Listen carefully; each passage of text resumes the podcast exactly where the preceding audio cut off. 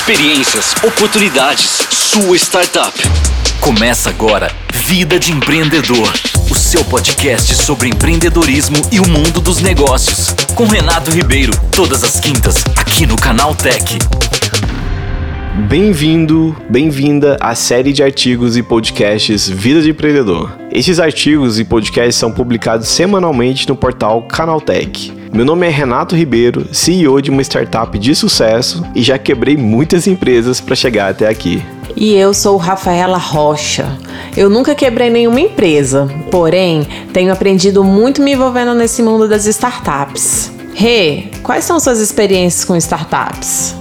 Rafa, a startup a qual fazemos parte tem passado por um processo intenso de transformação. Na última imersão do time, que aconteceu em outubro de 2019, decidimos aderir a um novo modelo de economia. Em breve, eu vou compartilhar com os leitores e ouvintes da série toda a experiência que estamos vivenciando. Eu adianto que o processo não é simples, pois envolve o fortalecimento da cultura, engajamento de todo o time e estabelecimento de frameworks, no caso, regras. E o mais importante que a gente já aprendeu com esse processo é que o alinhamento das ações ela precisa estar está uh, em conformidade com o propósito dos colaboradores. Nós fazemos parte de uma nova economia e a Rafa tem estudado isso profundamente. Rafa, o que, que você pode oferecer e compartilhar para os nossos ouvintes? Sim, venho trazer conceitos de economia clássica e da nova economia para os nossos ouvintes. A economia clássica pregava o lucro a qualquer custo,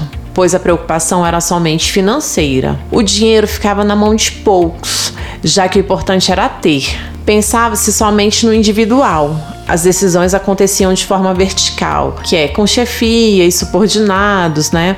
A cultura era única e a trajetória era aquela que a gente conhece, a global: produzir, usar e descartar. Já na nova economia, o lucro vem com um propósito. O ter não é mais importante, e sim ser. O pensamento é focado no coletivo, existe uma preocupação social e ambiental. As decisões acontecem de forma horizontal, o lucro fica na mão de muitos, né, que é o chamado compartilhamento. E a cultura é variada e a trajetória é local, reuso, compartilhamento, lixo zero. Legal, Rafa. É, fala um pouquinho daqueles pilares que a gente tem seguido dentro da empresa. Assim, esses pilares foram criados por Alex Goldman, do Institute for the Future. Ela é regida por quatro pilares, né? Que é o que ele chama de economia digital.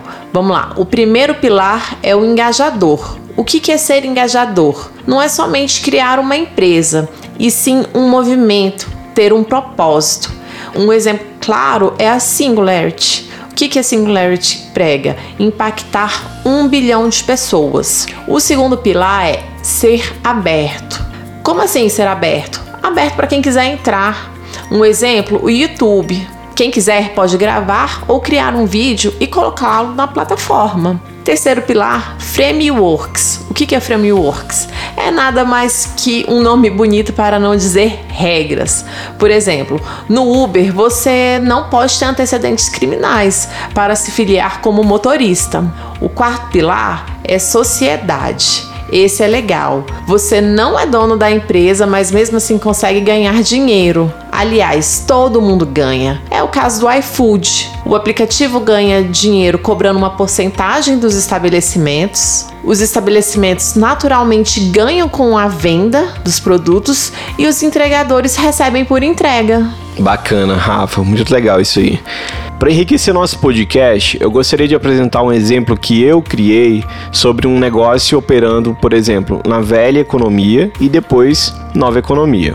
Vamos lá. Vamos imaginar um mercadinho próximo à nossa casa, no modelo da velha economia. Esse estabelecimento operaria da seguinte forma: funcionários CLT, normalmente responsáveis ali pela limpeza do local, reposição de produtos, atendimento no caixa e outras atribuições. Os proprietários, responsáveis pelo atendimento de representantes comerciais e compra de produtos em atacadistas da região, e os produtos, em sua maioria industrializados e transportados por longas distâncias até chegar às prateleiras. Beleza? Isso aí é velha economia. Agora vou apresentar esse mesmo mercadinho porém operando seguindo os modelos da nova economia. Lembrando que é um exercício hipotético, eu estou criando apenas um comparativo dos dois modelos. Na nova economia, o mercadinho já não opera mais em busca do lucro a qualquer custo, igual a Rafa falou anteriormente. A gente fala aqui sobre o lucro com propósito. Não é comprar mais barato para revender com uma margem de lucro para o cliente final. É atender o cliente com produtos frescos, de qualidade, produzidos por microprodutores e empresas da região. Isso fomenta o comércio local, reduz o custo com o transporte, obviamente, consequentemente não temos aí a poluição gerada pelos combustíveis e óbvio, proporciona um produto mais orgânico e com menos química, consequentemente mais saudável. Esse mesmo mercado pode operar de uma forma autônoma, onde os fornecedores locais fiquem responsáveis por abastecer as gôndolas, sem a necessidade de manter um estoque, ou seja, paga-se pelo que é vendido. O preço final de comercialização é definido pelo próprio produtor, incluindo a margem de operação do mercado, é claro. O cliente final faz suas escolhas baseado em uma breve descrição sobre a origem do produto e como ele é produzido ou manuseado. Isso é legal porque dá mais transparência para quem está comprando a mercadoria. A figura do caixa pode ser substituída por um processo de pagamento automatizado, feito pelo próprio cliente. Por exemplo, a Amazon tem aplicado esse tipo de solução dentro de alguns mercados. Elimina-se o uso de sacolas plásticas, incentivando sacolas e embalagens retornáveis. Não existe a figura do chefe e funcionários. Neste modelo, os sócios ficam responsáveis pelo core do negócio e terceiriza outras áreas secundárias. E por último, um espaço de aprendizado dentro do próprio mercado. Isso aí ficaria reservado para ensinar receitas e dicas que possam gerar valor para o consumidor final. Essas são algumas das possibilidades de se criar um ecossistema sustentável que atenda o interesse de todos os envolvidos e, é claro, gere lucro para a manutenção do negócio. A empresa aqui é menos importante do que o ecossistema. Muito bom. Eu gostei da sua comparação hipotética. Vamos lá. O podcast Vida de Empreendedor é uma experiência viva do ecossistema brasileiro. Para acompanhar a série, basta me seguir no Instagram, arroba e Renato Mídia. No próximo podcast falaremos sobre como abrir o seu próprio negócio. Gostaria de agradecer ao Gustavo Costicumo por ter editado esse podcast. É isso aí, pessoal. Nos vemos em breve. Bye, bye. Bye, bye. Você ouviu Vida de Empreendedor, edição de áudio, locução e vinhetas por Gustavo Cochicumo.